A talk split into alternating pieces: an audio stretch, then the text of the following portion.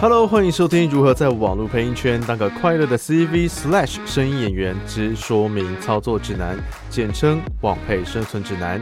今天要来跟大家聊聊什么是网配。那有兴趣了解配音的朋友呢，可能在查资料的时候啊，就会常常看到网配、网配圈、网配团、网配工作室等等。那么什么是网配？网配是网络配音的缩写。这个名词应该是从中国开始流行。那网络配音在二零零五年前后开始兴盛哦。过往他们会在线上的语音平台 YY，那对应台湾的可能是当时的 RC，现在的话可能就是 DC Discord。他们在上面号召起来哦，自制配音广播剧、啪戏、啪戏呢，也就是走本读剧，拿着剧本进行声音演绎。那因为社团众多，那就渐渐形成了一个圈子的文化，那就叫做网配圈。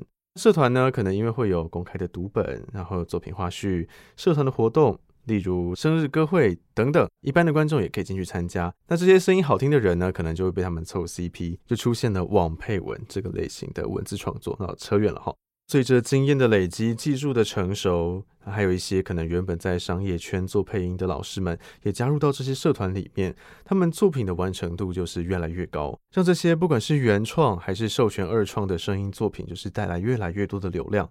那流量就等于会有商业的价值，有了商业价值，那就慢慢走向商业化了。有些喜欢广播剧的朋友，在对岸的社团经过一番的磨练之后。就把这些社团的经营方式、制作方式带回到台湾，包含了像是入社的考核方式啦、作剧流程啦、作品的形式等等。因为有人带头号召，就有越来越多人加入参与，就慢慢的建立起了台湾的网配生态。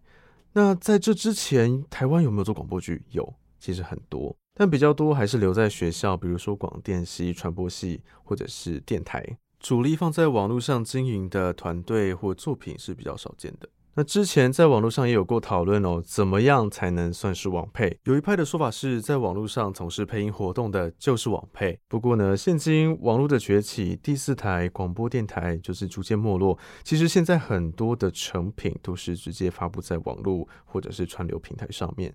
而且也不乏可以看到有专业的一线的配音老师在网络上面活动，所以这个界限就是越来越模糊。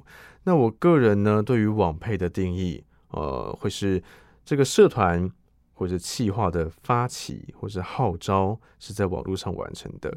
像是哎，我这边有一部想要做的剧，那我在网络上就是发了试音，请大家来参加，一起把这部剧完成成品，最终发布到网络上。我会认为这样子就可以称作是一个网配的制作。不过呢，这个形式其实是非常非常自由的，不管你是所有的环节，可能从计划发想、录音、后置，都是在网络上面去进行作业、交件等等，还是有部分在线下执行，或者全部都在线下执行，只有成品是。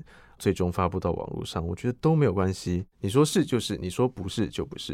那我们这边会比较聚焦在网络上完成所有任务的这个形式上面。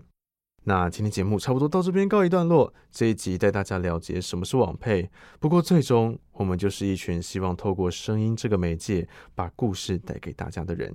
希望这期节目对你有帮助。有任何的想法也欢迎留言或是寄信告诉我。祝各位快乐玩耍，福运昌隆。